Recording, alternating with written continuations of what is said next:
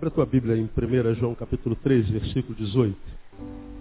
Na, na semana passada nós, nós pregamos um sermão à noite, denominado Depois da Cova, e naquele sermão a gente, a gente come, nós começamos, a nossa introdução foi fazendo uma alusão à catástrofe que aconteceu em Santa Catarina. E Perguntei quantos irmãos estavam acompanhando a catástrofe em Santa Catarina e a igreja toda está acompanhando, o Brasil inteiro está acompanhando o que acontece em Santa Catarina. E falei que Santa Catarina é uma daquelas catástrofes que a gente não tem como explicar. Por que, que em Santa Catarina, não, não no Paraná, ou, ou no Rio Grande do Sul, e por que não em Mato Grosso do Sul, mas em Santa Catarina, são, são catástrofes que nos acometem que a gente simplesmente não tem como explicar. Catástrofes, calamidades, desgraça. Né? E naquela palavra de domingo, eu falei que a gente muitas vezes não tem como explicar a, a desgraça que acontece com a gente, vem como, vem como. A gente não tem como explicar essa calamidade, porque ela vem como, como, como rios, como aconteceu lá em Santa Catarina, acontece conosco. Calamidades que muitas vezes nós não plantamos, pelo menos enquanto indivíduos, talvez enquanto raça humana, né? nós estamos derrubando a nossa própria casa, o planeta Terra, e a Terra está reagindo a nós. A casa cai, a casa é a Terra, como nós moramos na Terra, a casa cai sobre nós. Então a natureza está reagindo a nós. Nós estamos agindo contra ela e ela está reagindo a nós. Então essa é a resposta às, calamidades naturais. Mas existem algumas calamidades pessoais que não têm, não têm, não têm frutos plantados por nós, como aquela que aconteceu com Daniel, que o levou à cova, a, a estar diante da boca e da fome dos leões, e que ele caiu naquele buraco, caiu naquela cova, caiu em desgraça exatamente porque foi fiel. Ele não plantou aquilo. Mas da noite para o dia ele se viu dentro de um buraco, num poço, diante de animais, bestas feras, ferozes e famintos. E ele se viu, como nós aludimos no sermão do domingo passado, a ideia dele estar tá caindo naquela cova, descendo as paredes daquela cova, em direção a, a, a, alguns leões famintos. Ele falou, puxa vida, eu fui fiel e vou acabar como comida de bicho. Vou acabar como comido por animal. Nabucodonosor acabou comido por vermes. E eu vou acabar comido por leões. Qual a diferença? Nenhuma, só no animal que nos comeu, não é? E eu fiquei imaginando, nós fizemos uma, uma, viagem introspectiva a respeito da mentalidade de Daniel, como é que ele ia caindo naquela cova, ele caiu naquela cova, imaginando, meu Deus, eu posso morrer desse jeito. Uma calamidade que eu não plantei, uma desgraça que eu não plantei. Aí nós aprendemos, na naquele, naquela palavra, que se a desgraça que nos acomete não foi plantada por nós, nós não vamos morrer naquela desgraça. Se o que nós vivemos, de fato, não foi plantado por nós enquanto indivíduos, se a calamidade é individual, nós não vamos sucumbir naquilo ali. Bom, quando nós fizemos alusão a Santa Catarina, aquela calamidade acontece por causa do que nós estamos fazendo com a nossa casa. Não existe mais verão, inverno, outono e primavera. Já não, nós estamos é, entrando no verão, estamos no mês de dezembro. E à noite a gente tem que estar colocando casaco, porque está dando 16 graus. Não tem sol, não tem calor. De um lado é só enchente, do outro lado é só seca. De um lado é só fogo, do outro lado é só água. A, a terra está doente. Nós já estamos matando. Nós estamos derrubando a nossa casa. Então, quando ela reage, ela vem com essa calamidade social, portanto, é uma produção social que a sociedade recolhe. Então, não é uma produção individual. Agora, quando nós somos os produtores da nossa própria calamidade individual, ah, essa calamidade nos abate muitas vezes faz com que nós sucumbamos. Agora, se nós não plantamos, nós não vamos sucumbir ali. Aquela calamidade será uma escola, uma universidade para nós, porque a gente aprende muito mais na dor do que na alegria. Muito mais na ausência do que na presença. Então Daniel caiu em desgraça, caiu na cova. Agora, Muitas vezes Deus não nos livra da cova, mas se a cova não fomos nós quem cavamos, Deus vai nos livrar na cova. Foi o que aconteceu com Daniel. Deus poderia ter impedido dele cair lá. Deus não fez. Não, Daniel, é bom que você caia aí. Porque você tem andado por cima da cova, você tem andado uma vida equilibrada. Eu quero que você é, vá até o fundo desse poço para que você saiba o que, que uma pessoa no fundo do poço sente. Mas porque não foi você quem cavou esse poço, Daniel, não se preocupe, você não vai morrer nesse poço. Eu só quero que ele seja uma escola para você, uma universidade para você. Para que quando você sair do poço, você entenda o que uma pessoa que está no poço sente. De modo que a tua relação com ele vai ser uma, uma relação muito mais verdadeira. Não vai ser teórica, vai ser prática.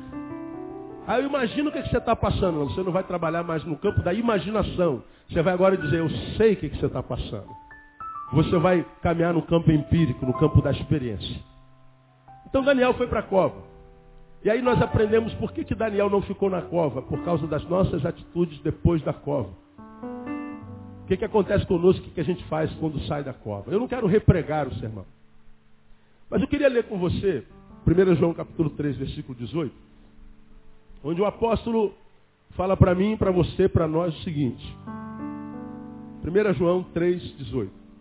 Filhinhos, não amemos de palavra, nem de língua, mas por obras de em verdade. Repita após mim, filhinhos, não amemos de palavra, nem de língua, mas por obras e em verdade.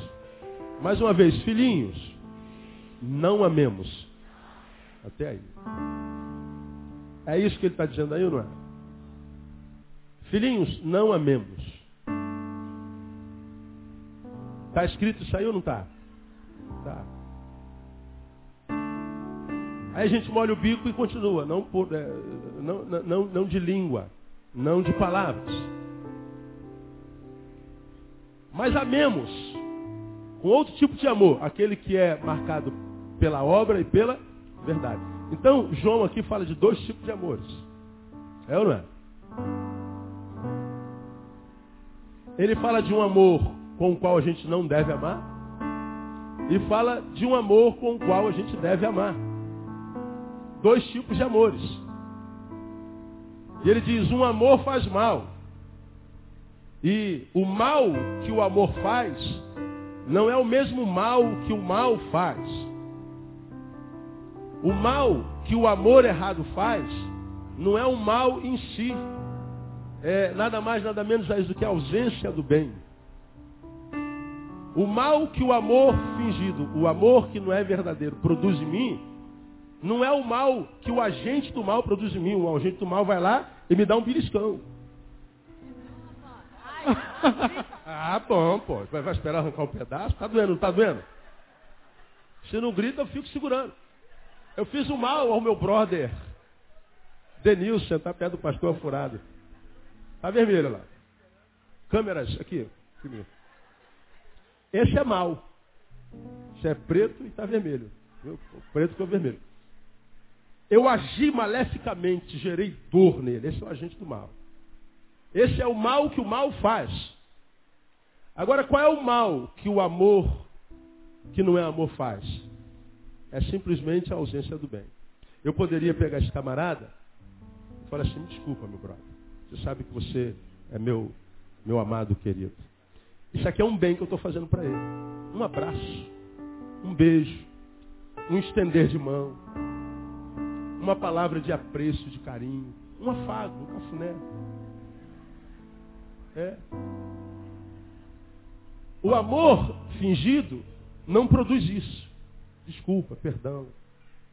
Você é querido para mim, você é meu brother. O amor fingido me torna um ser infértil, inútil. Aí eu não faço mal para ninguém, pastor, é verdade, eu acredito. E bem, para quem que você faz bem? Você é bênção na vida de quem? Quem é que você pode apontar e falar assim, olha pastor, esse aqui, fruto do meu trabalho. Esse aqui é alvo da minha bênção, da minha vida. A minha vida se justifica por causa dele. Do bem que eu faço a ele. Da significância que o meu existir traz à existência dele.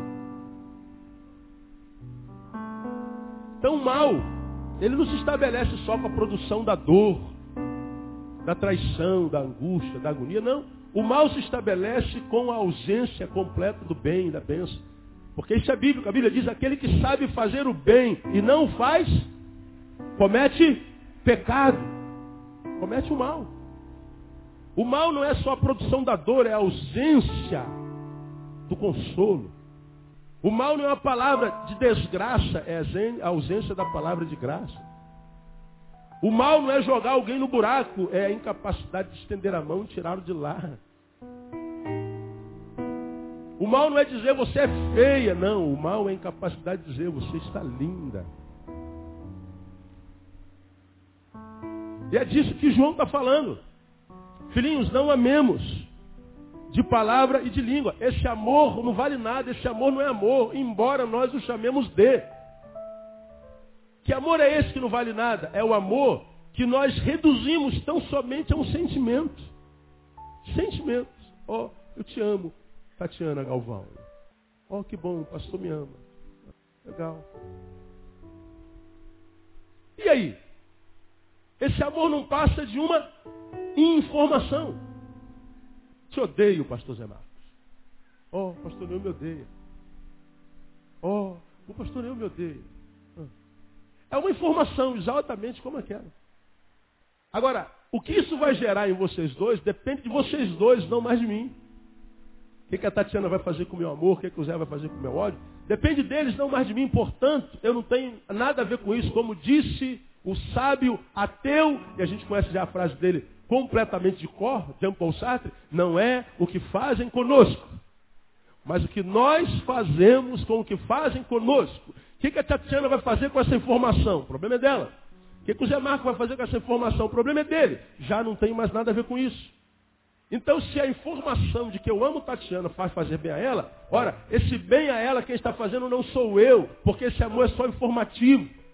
Portanto, quem está fazendo bem a ela é ela mesma. É o que ela fez com essa informação. Se o meu ódio está fazendo mal ao pastor Zé Marco, o problema é dele, não sou eu, porque é ele quem está lidando com essa informação do jeito que ele está lidando. Então não adianta eu sair por aqui, olha, a gente está vendo a Tatiana, ela é essa bênção que ela é, ela é bonitinha como ela é, porque o pastor Neil a ama. Não, não. É por causa dela mesmo.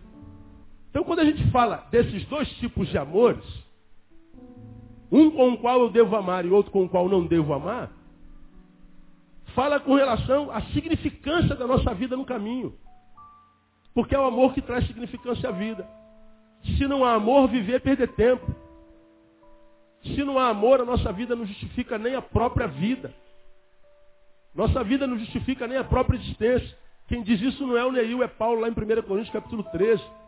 Ainda que eu fale a língua dos anjos dos homens, seja o maior comunicador da história, Seja um homem ponte na, na, na sociedade. É, o que Paulo está dizendo é o seguinte, é, Denilson está em litígio com o pastor Cesarino, mas eu, ainda que eu fale a língua dos anjos dos homens, linguagem, está falando de comunicação, ainda que eu seja um homem ponte, consiga fazer a ponte pela minha capacidade dialogal entre Denilson e Cesarino, de modo que eu os faça se abraçarem, se abraçarem de novo e voltarem a ser o que era, ainda que eu tenha essa capacidade de unir as, as extremidades com a minha capacidade dialogal, de comunicação, se eu fizer isso, de fato, de verdade, mas por que, que eu fiz isso? Foi por amor, Márcia? Não. Foi para que esse pessoal todo visse, caraca, como o pastor Neil sabe fazer esse negócio. Ainda que eu tenha feito bem para eles dois, esse bem não volta para mim. Não foi por amor. Marketing. Ainda que eu distribuísse todos os meus bens para o sustento dos pobres, olha. Sociabilidade me torne o maior filântropo do planeta. Esse homem é o homem mais generoso que tem no mundo. E a gente alimenta uma multidão de gente faminta. Olha, aquela multidão de gente faminta foi profundamente abençoada por mim. Mas, Neil, você, você fez isso por amor a eles? Não. É porque disseram que fora da caridade não há, não há, não há salvação. Então, eu não fiz pensando neles, eu fiz pensando em mim. Isso vai transformar-se em vida na minha vida? Não. Porque não foi por amor. Foi por interesse. Ainda que eu entregue meu corpo para ser queimado, ora, me transforme no maior mártir que a história já conheceu, que eu bote Luther King na fichinha, que eu bote Gandhi na fichinha, que eu bote ah, tantos outros na fichinha, eu me torne maior mártir. É, é, essa minha vida doada foi foi por amor àqueles para quem eu dou a vida, não. Foi para que meu nome se perpetuasse na história. Ainda que a minha morte tenha colocado Osama, a, a Obama, a, os Barack Obama na presidência dos Estados Unidos, como fez Luther King, se não foi por amor, Luther King abençoou os Estados Unidos, mudou a história do planeta. Mas Martin Luther King não recebeu nada, se não foi por amor. Portanto, o que Paulo está dizendo, que o que traz significância à vida é o amor. Não é o que eu faço, não é o que eu tenho, não é o que eu estudo, é o amor. Aí vem João e fala assim, existem dois tipos de amores. Um que faz bem a quem é o alvo dele e faz bem para aquele que, de quem ele emana. Faz bem para quem ama e para quem é objeto do amor. É um amor de mão dupla, porque se o amor não for de mão dupla, for só de palavras e de língua, esse amor pode fazer bem para muita gente. Saber que nós somos amados faz bem para a gente. Legal. Tatiana foi muito abençoada em saber disso. Mas esse amor não volta para mim. Quando a gente ama com amor, que não é retribuído, a gente desiste de amar. Respondam para mim. Qual é o sentimento mais próximo do amor? Você ama uma pessoa, ama aquela mulher desesperadamente, ama aquele homem desesperadamente, mas aquele homem não te amou na mesma proporção, ele te traiu, ele te apunhalou. Esse amor que você sente por ele se transforma no quê? Digam vocês. Ódio. São os mais próximos do outro. O amor que eu tinha por ela se transformou no ódio mortal. A gente às vezes acompanha a gente assim, meu Deus, vocês se amaram alguma vez mesmo? Tem certeza? Amaram-se? Mas o que aconteceu com o amor daquele que agora odeia? Foi um amor que não voltou para ela, não foi retribuído. Foi um amor que não teve espelho, não, não, não voltou enquanto imagem, enquanto fruto. E o que, que a gente vê acontecer na sociedade brasileira, na sociedade carioca? Ódio, ódio e ódio, e ódio e ódio. Esses que odeiam com tanta proporção, você pode pesquisar a vida, foi alguém que amou, não foi retribuído. E aí vem João e fala assim, ó, não amem Filhinhos, não amemos. É isso que ele está dizendo aqui. Esse amor não. Não é interessante isso? Mas ele diz de um outro amor. Se vocês vão amar, amem direito. Ou ame direito ou não ame. Porque quem ama, mas não ama certo, adoece. É melhor não amar. Se vão amar, amem por obras e em verdade. Um amor que vai além do verbo da poesia, do declamar, do cantar, do pregar, da oração. Um amor que é mais do que palavra, um amor que é mais do que um sentimento. Porque o sentimento pode ser platônico, você pode amar alguém a tua vida inteira sem que esse alguém saiba. É um amor abstrato, um amor sentimento. Mas ele está dizendo, olha, quer que o amor que eu plantei na tua vida, porque Deus é amor, ninguém pode amar se não tiver Deus no coração. Quer que esse amor se transforme, redunde em vida na tua vida? Quero. Então ama com um amor que vai além do abstrato, um amor concreto, um amor por obra, um amor em verdade. Diga que ama e mostra isso com teu gesto. Diga que ama e mostra isso com a tua postura. E se você fizer com o teu gesto, com a tua postura, não precisa nem dizer que ama. Porque quando o amor vem acompanhado por obra, não precisa nem dizer, eu te amo. Não precisa mais saber falar, mas pastor, não sei falar isso, não precisa falar, faça, viva.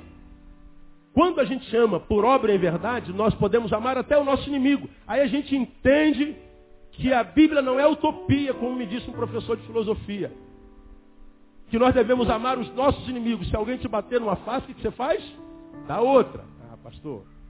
Se o teu inimigo te pedir uma capa, dá duas. Se pedir uma milha, vai duas milhas com ele. Né? Se teu inimigo tiver fome, dá-lhe de comer. Tiver cheio, dá-lhe de beber. Então a gente tem que amar os nossos inimigos. Porque para amar os amigos, não não precisa, ser, precisa ter Deus, né? Quem é que não ama o filho? É. Então nós podemos amar. Isso é utopia, não. É porque o Senhor, meu caro professor, está reduzindo o amor a um sentimento. Mas a Bíblia diz que o amor não é um sentimento, o amor é uma prática, é uma conduta. É um estilo de vida. Quando alguém me faz mal e ele precisa de mim, eu não retribuo com mal e faço bem a ele, eu estou amando. Eu não sinto nada por ele. Pelo contrário, sinto até antipatia. Mas porque eu preciso amar até quem me faz mal, eu vou abençoá-lo. Quando minha esposa precisou de, de, de, de ir para o hospital para ganhar a luz, ela estava barriguda, eu não tinha carro, corri para o meu vizinho, mas meu vizinho disse, eu não vou te socorrer porque eu não gosto da tua cara. Aí eu tive de, de, de fazer o parto da minha mulher em casa. Meu filho podia morrer por causa daquele desgraçado, pastor. Passaram-se alguns anos, quem está grávida agora é a mulher dele. A vida deu volta. Ele está sem carro e você está com carro.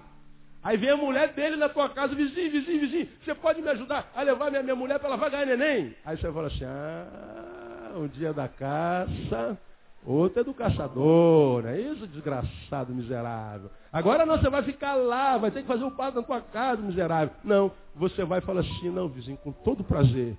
São três horas da madrugada, mas por favor, vou tirar o carro, arruma ela, arruma ela. Você bota ela dentro do carro e você leva para o hospital. E ela ganha o neném. E ele vem e diz, muito obrigado, vizinho. E você está dizendo, desgraçado, você se lembra um ano atrás que você fez. Você não sente simpatia, não sente amor, não sente carinho nenhum por ele. Mas a tua atitude foi de quê? De amor. O que a gente precisa hoje em dia, irmãos, é de gente que ame. Mas um amor que seja esse amor da palavra por obra em verdade, portanto, desinteresseiro. Um amor que é amor e que não espera nada em troca. Porque só quem não espera nada em troca terá alguma coisa em troca. Porque quem ama e faz por alguém, esperando receber algo em troca, vai se decepcionar mais cedo ou mais tarde, porque nós não podemos esperar a recompensa dos homens. Porque o sentimento que rege a terra hoje é ingratidão. Então, como a Bíblia diz, filhinhos, não amemos com amor errado, mas amemos com amor certo, por obras em verdade, vamos praticar o amor, nós estamos no Natal. É época de amar. E quem sabe esse amor não se torna um modus vivendi, não se torna o nosso modo de vida, e a gente transforma isso em hábito, e a gente vai espargir esse amor, quase que utópico. No início a gente não vai receber nada. Mesmo que aquele para quem você direcionou o teu amor não retribua esse amor, a vida vai te devolver esse amor de alguma forma. Porque tudo que o homem semear, diz a palavra, isso também se fará. Então, última ceia do, do, do último, último, ano, do último mês. Eu não sei o que, a, vida te devolveu esse ano. Não sei qual foi a tua colheita esse ano. Eu não sei como é que foi o teu ano. Não sei o que, a vida te devolveu. Agora, se os frutos que a vida te devolveu esse ano não foram bons, e você está se tornando um amargurado. Ah, não mereço isso, tadinho de mim, eu não entendendo, mas, ah, mas, mas não vai bem. Mas... Ficar chorando os frutos que já estão na sua mão não resolve as consequências do fruto na mão. Eu acho que é um tempo que a gente precisa parar, refletir e pensar, meu Deus, por que, que isso chegou a mim, cara? Eu não me lembro conscientemente de nada que eu fiz para que essa cova tivesse chegado até mim. Eu imagino que de repente você não tenha feito mesmo. Mas, embora você não tenha praticado mal, eu acho que se você refletir, você vai ver que você poderia ter praticado muito mais bem do que praticou. Você podia ter amado com obras em verdade muito mais do que amor. Lembrando que o mal do amor não vivido não é o beliscão. É a incapacidade de pedir perdão. Não é a dor que eu gero, mas a incapacidade de dar consolo. Eu acho que se a vida te devolveu alguns frutos muito ruins em 2008, talvez a vida esteja querendo te dizer: olha, filho, eu acho que você pode fazer um pouco mais. Eu acho que você poderia ter dado um pouquinho mais. Verdade, você não fez mal para ninguém. Você é um homem íntegro, um homem ético. Você é um homem correto, frequentador de cultos, leitor da palavra. Parabéns. Nesse campo você está bem, mas eu acho que no campo do amor prático você poderia ter feito um pouquinho mais. Eu queria que você meditasse nessa palavra. Dois tipos de amores. Um ele diz, não amemos assim. E o outro tipo de amor, ame assim. Um amor que seja por obras e em verdade. É um amor que faz sem esperar receber. Faz simplesmente porque quer ter amor no coração. E o amor no coração só cresce à medida que a gente usa esse amor. Quem não usa o amor que está no coração, esse amor empedra. E ele é tomado pela inexistência. Então que, que 2009, não, que o final de 2008 seja na tua vida um final de 2008 e um 2009 marcado pelo amor. que é um sentimento que vai além do sentimento. É um sentimento que vai às vias da prática. E que seja uma manhã de reflexão. Caramba, pastor, esse ano foi, meu Deus, que ano complicado. Que ano dolorido, que ano amarrado, que ano difícil. Meu Deus, o que, que eu fiz para merecer isso? Não, talvez você não tenha feito. O problema é que talvez você não tenha feito. E a vida está dizendo assim, faça, filho. Você pode fazer um pouco mais. Você pode amar um pouco mais. É o amor prático. A ceia traz como elemento o pão que simboliza a carne. Traz como elemento o vinho que simboliza o sangue. E o que que o vinho e o pão, portanto, prega para nós essa manhã? Deus amou o mundo, mas não amou de qualquer jeito. Deus amou o mundo de tal maneira que fez o quê? Deu seu Filho unigênito, para que todo aquele que nele crê não pereça, mas tenha vida eterna. Deus amou e não ficou, ó oh, minha criação, eu te amo, não. Deus materializou o seu amor, mandando o que ele tinha de melhor no céu. Ele mandou Jesus. Eu creio com toda a minha alma que se Deus mandasse Gabriel para morrer na cruz por nós, porque ele é Deus, pronto, estava pago e acabou. Quem é quer dizer que não? Mas não, ele, ele mandou o que havia de melhor. Ele mandou Jesus. Esse é o amor prático, por obra e em verdade. E o que Deus quer de nós é que nós também vivamos esse tipo de amor, que seja sacrificial, que envolva um pouco de suor, um pouco de investimento, um pouco de prática, um pouco de menos sono, um pouco de, de cansaço. Mas é um amor que, se não vier Enquanto o retorno daquele a quem você abençoou, ah, meu irmão, a vida vai te devolver de alguma forma, porque tudo que a gente planta, a gente semeia.